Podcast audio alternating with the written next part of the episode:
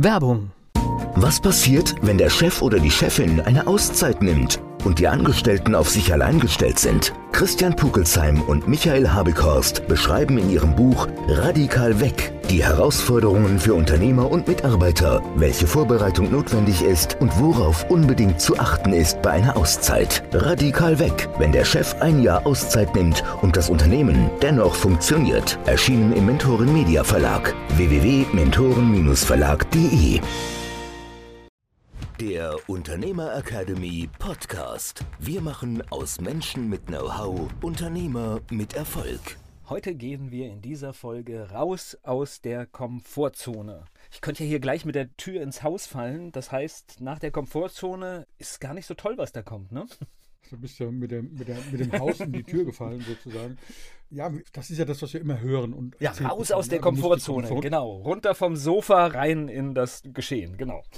Und warum ist es denn so erstrebenswert aus der Komfortzone raus? Weil an sich ist die Komfortzone und Bequemlichkeitszone, wenn wir es mal so deutlich ausdrücken, ist ja schön. Ja? So, wenn es funktioniert, kann man da auch drin bleiben und warum soll ich überhaupt was machen? Naja, weil hinter dieser Komfortzone winkt eine Glückszone, eine Erfolgszone, eine Wachstumszone, ein You name it. Ja? Also etwas, was besser ist, wie das, was vorher ist. So, wenn du ein Ziel hast, wir haben ja auch schon über Ziele gesprochen, und da können wir übrigens auch nochmal gezielter darauf eingehen, um dieses Wortspiel zu bemühen. Wenn wir jetzt ein bestimmtes Ziel haben, wollen also andere Ergebnisse erzielen. Naja, das hat Einstein schon gesagt, wenn du andere Ergebnisse haben willst, musst du andere Dinge tun. Und in der Komfortzone machst du die Dinge, die du jeden Tag tust, weil sie halt komfortabel sind, weil sie du kennst, weil sie geübt sind, gelernt sind, weil sie keine großen Schmerzen machen, weil sie keine großen Anstrengungen hervorrufen. Es läuft. Oder manchmal, weil auch die Ergebnisse ausreichen. Ne? Das gibt es ja auch so es gibt ja manche Menschen, die erreichen so ein bestimmtes Mindestmaß und lassen aber das Potenzial, das noch im Raum wäre, einfach liegen, weil Ziel erreicht erstmal.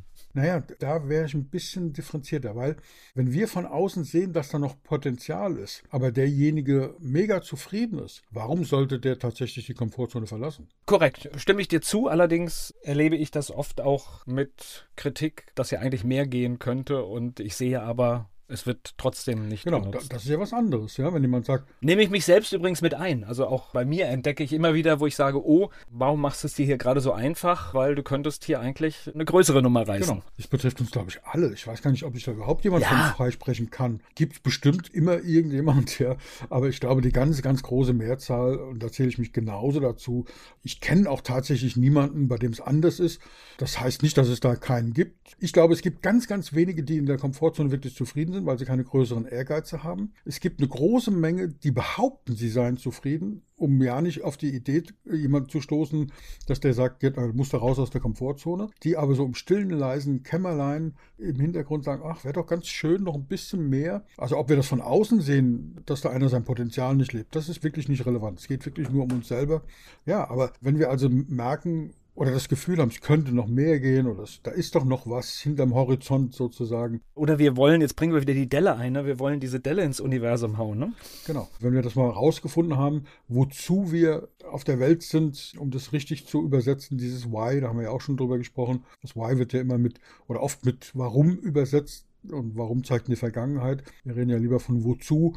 Also welche Delle wollen wir ins Universum hauen? Welchen Stein wollen wir höhlen und so weiter? Wenn das so Gedanken sind, naja, um andere Dinge zu machen, müssen wir raus aus der Komfortzone. Und warum müssen wir raus? Naja, weil hinten dran am Horizont etwas winkt, was wir haben wollen. Bessere Ergebnisse, mehr Umsatz, mehr Erfolg, mehr Glück, mehr Zufriedenheit, eine größere Delle oder überhaupt erstmal eine Delle im Universum und und und. Ja, also was, der Mensch hat was hinterlassen. Also gibt es ganz, ganz viele Motivationsgründe, warum wir uns da rausbewegen. So, das ist eigentlich, wenn wir jetzt aufhören würden, wir sagen, okay, ich habe es verstanden, ich will was anderes. Hinten dran winkt die Wachstumszone, die Erfolgszone, die Glückszone, die ja, Zufriedenheitszone. Das ist ja toll, ich gehe jetzt raus aus der Komfortzone. Dann wäre einfach. Ja, dann könnten wir jetzt an der Stelle schon aufhören.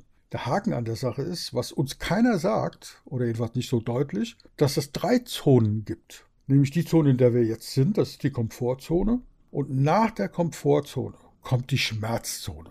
Ja, das hört sich schon nicht gut an, ne? ja, das ist auch tatsächlich unangenehm. Also es ist nicht nur so, dass es nicht komfortabel ist, es ist tatsächlich auch schmerzhaft. In unterschiedlichsten Dingen. Also du musst Dinge machen, die du nicht gewohnt bist. Ja, das kostet Energie. Rein biologisch, rein evolutionär wollen wir das nicht, weil wir sind ein Energiesparsystem. Im Gegensatz zu manch anderer ja, industriellen Darstellung sind Menschen in Energiesparkünstler. Das Gehirn braucht mit irgendwie zwei Kilo Masse 20 Prozent oder anderthalb Kilo Masse 20 Prozent des Gesamtenergievolumens. Klar, hat die Natur das so eingerichtet, dass wir möglichst wenig Energie verwenden. Und wenn wir Dinge machen, die wir gelernt haben, die komfortabel sind, die gewohnt sind, brauchen wir keine hohe Energie aufzuwenden. Dinge, die uns neu sind, die uns Stress bereiten, die kosten Energie. Deswegen wollen wir das vermeiden. Aber Schmerz heißt eben auch neue Dinge lernen, uns anstrengen. Das kann aber auch ganz andere Dinge bedeuten. Also wenn ich zum Beispiel, das erlebe ich immer wieder mit meinen Klienten, wenn wir dann sagen, wir haben so eine schöne Methode, die heißt ESVI, das sind die vier Faktoren, wie ein Unternehmen jung bleibt, sozusagen. Diese, die ESVE ist eine Abkürzung, steht für Erfolg. Das E steht für Erfolg. Das S steht für das System, mit dem du es machst. Das V steht für die Vision und das I steht für die Integrität, mit der du es machst, wie du mit Menschen umgehst, mit Lieferanten, Kunden und so weiter. So, diese vier Faktoren.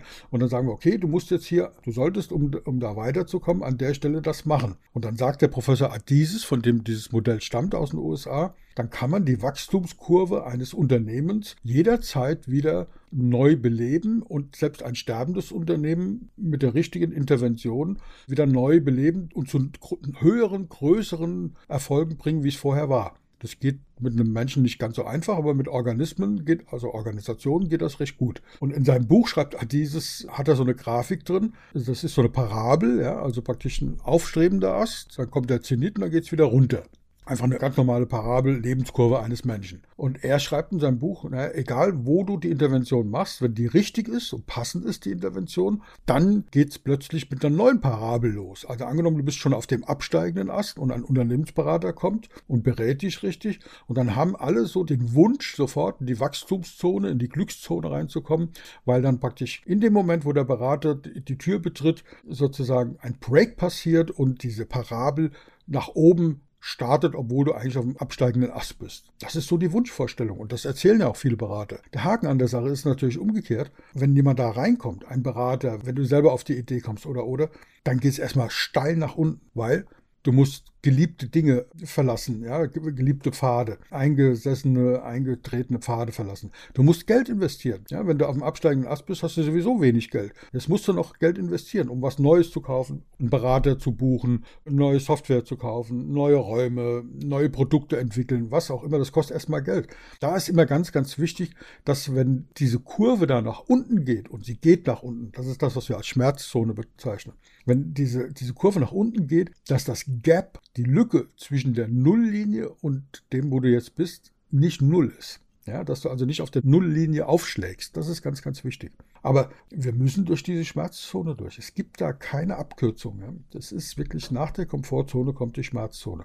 Und das ist auch der schlichte und einfache Grund, warum wir uns ja, so auch tatsächlich ein bisschen wehren, warum wir es nicht gerne machen, wo wir sagen, auch bleib mir weg. Und wenn wir drüber reden, wir müssten, wir müssten, hätten, könnten, sollten mal aus der Komfortzone raus, dann sagen natürlich alle Beteiligten, ja, stimmt. Weil das, was da winkt hinterm Horizont, diese Glückszone, die ist toll. Aber wenn wir uns da mit der Schmerzzone betrachten, ja, ist ganz witzig, weil diese Schmerzzone wird ja nirgends erwähnt. Das heißt, ich höre die in dieser Dimension. Also ich weiß natürlich, dass raus aus der Komfortzone unangenehm ist.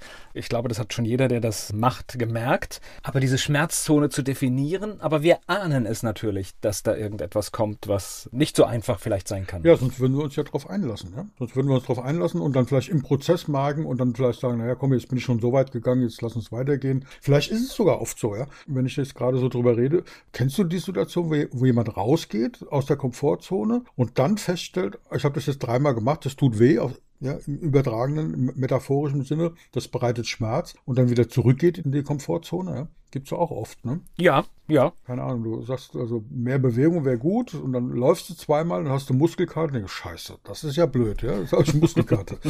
ja. Wer braucht ja, das, der ne? Der Profi sagt, jetzt musst du weitermachen. Sag, ja, okay, mach weiter. Tschüss.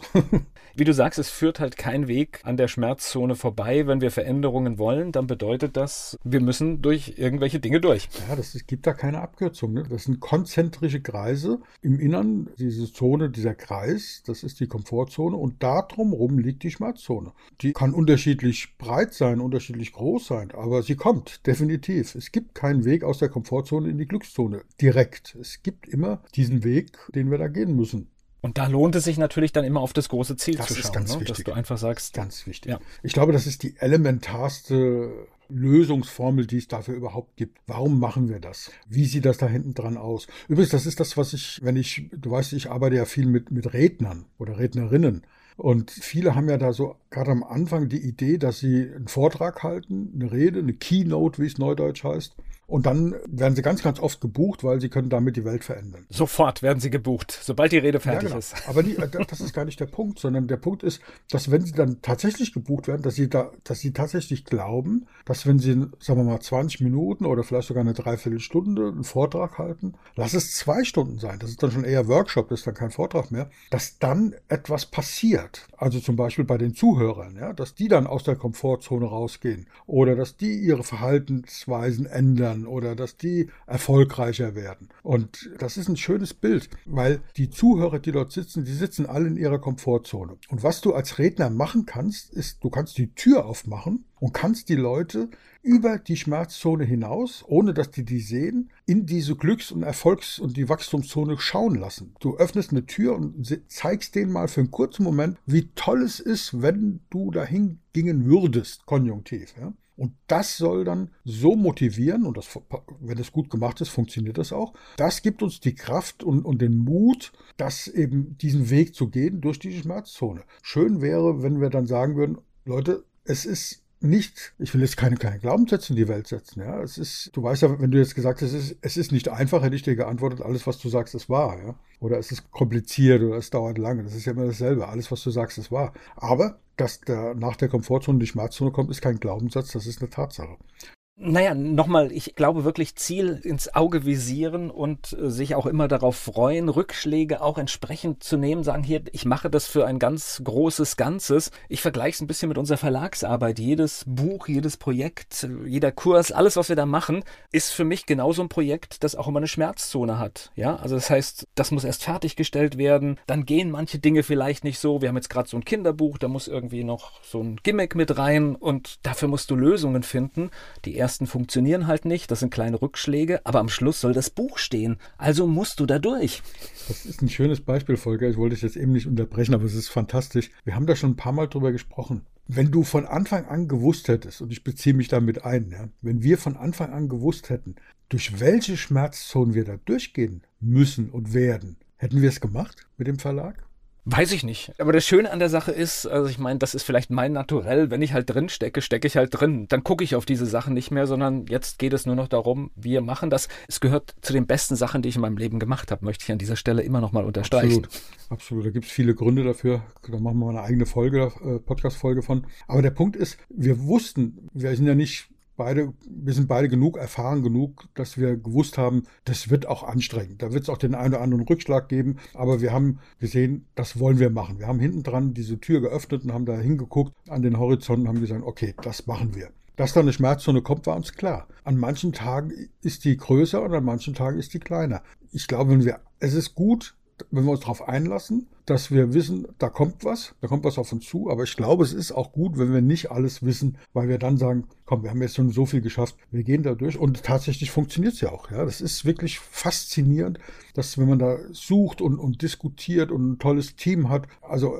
bei uns beim Verlag ist es ja so, wir haben ja eigentlich drei Teams sozusagen. Zwei Teams, die gemeinsam ein Team bilden, nämlich das Team der Gesellschafter, wobei Gesellschafter sich, sich so passiv anhört. Alle drei, du, Volker, der Markus, der jetzt nicht dabei ist und ich, das sind ja nicht nur Gesellschafter, die sind ja aktiv mit dabei, mit viel Know-how, mit viel Herzblut, mit viel Erfahrung, mit viel allem Möglichen. Das ist das eine Team und unser fantastisches Team unserer Mitarbeiterinnen und da zähle ich jetzt mal die Freien mit dazu, Mitarbeiter und Mitarbeiterinnen, die uns zuarbeiten, die mitdenken, die, was hast du heute Morgen gesagt, du findest es so fantastisch, fantastisch, dass da Dinge funktionieren, die einmal besprochen werden und wir müssen uns nicht mehr drum kümmern. Ja? Es passiert einfach und es passiert so in unserem Sinne. Das ist fantastisch. Und gemeinsam, diese beiden Teams ziehen an einem Strang. Deswegen sage ich so, das ist dann die gemeinsam, das große Team, ja, mit allen zusammen. Das ist genial, ja. Und das sind solche Dinge, die einem helfen, aus dieser Komfortzone rauszukommen. Dass, dass wir wissen, okay, es ist anstrengend, auf einer Messe zu stehen. Nach fünf Tagen Buchmesse, da weiß ich nicht, ob ich liegen, stehen, sterben oder mich vollhauen soll mit Schmerztabletten. Keine Ahnung. Aus dem Alter bin ich raus. Und trotzdem macht Spaß, ja. Du hast so viele positive Hormone im Körper, dass das egal ist, ja. Weil es war jedes Mal wieder so schön und so toll. Das ist, dass du da durchgehst, durch diese Zone dessen, was halt nicht angenehm ist. Bequemer ist es, zu Hause zu bleiben, ja. Ja, aber ich weiß natürlich auch, dass ich nach den fünf Tagen auch wieder die Zeit finde, zwei, drei Tage vielleicht mal, ja, dann doch um 20 Uhr abends auf dem Sofa zu sitzen. Das weiß ich ja. Und das kann man sich dann auch in dem Moment bildlich gerne mal vorstellen und dann macht man auf der Messe weiter. Ja, ich glaube, dass es, was dich betrifft und mich auch, dass du dir das dann auf der Messe vorstellst, wie du zwei Tage nach der Messe um 8 Uhr auf der Couch sitzt und dass dich das dann motiviert und am Tag nach der Messe dann doch wieder länger arbeitest. ja, kann sein. Aber das, das, ist die Kraft dieser Bilder. Das ist, deswegen ist es auch wichtig. Also ich, nicht, dass das irgendwie falsch verstanden wird von unseren Zuhörern oder Zuhörerinnen. Diese dritte Zone, diese Erleuchtungszone sozusagen, die ist ganz, ganz wichtig, weil die gibt uns die Kraft und die Motivation, durch diese etwas unangenehmere Zwischenzone, Twilight-Zone sozusagen durchzugehen. Ja? Das zu überwinden. Das gibt Kraft. Aber ich finde es gut, Schmerzzone, vielleicht müsste man noch einen schöneren Begriff dafür finden, aber trotzdem finde ich gut, dass wir einfach jetzt mal gesagt haben, sie ist da, weil ich finde, es gehört zur Ehrlichkeit auch dazu und ich finde, ich kann mich besser auf etwas vorbereiten, wenn ich weiß, hoppla, ich muss jetzt nicht nur den Schritt aus meiner Komfortzone machen, sondern ich muss dann halt auch in der Zone da drum bestehen, damit ich an das Ziel komme. Und an welcher Stelle passt unser Abschlussspruch besser wie an dieser Stelle, oder? Also beim Durchwandern der Schmerzzone, beim Durchstehen der Schmerzzone, beim Betrachten des Ziels der Glücks- und Erfolgszone, die hinten dran kommt, bei diesem Weg, der einfach sein muss, wenn ich dorthin will, wenn ich eine Delle ins Universum schlagen will, wünsche ich unseren Zuhörern und Zuhörerinnen ganz, ganz besonders viel Mut. Bleiben Sie mutig. Der Unternehmer Academy Podcast. Wir machen aus Menschen mit Know-how Unternehmer mit Erfolg. Werbung.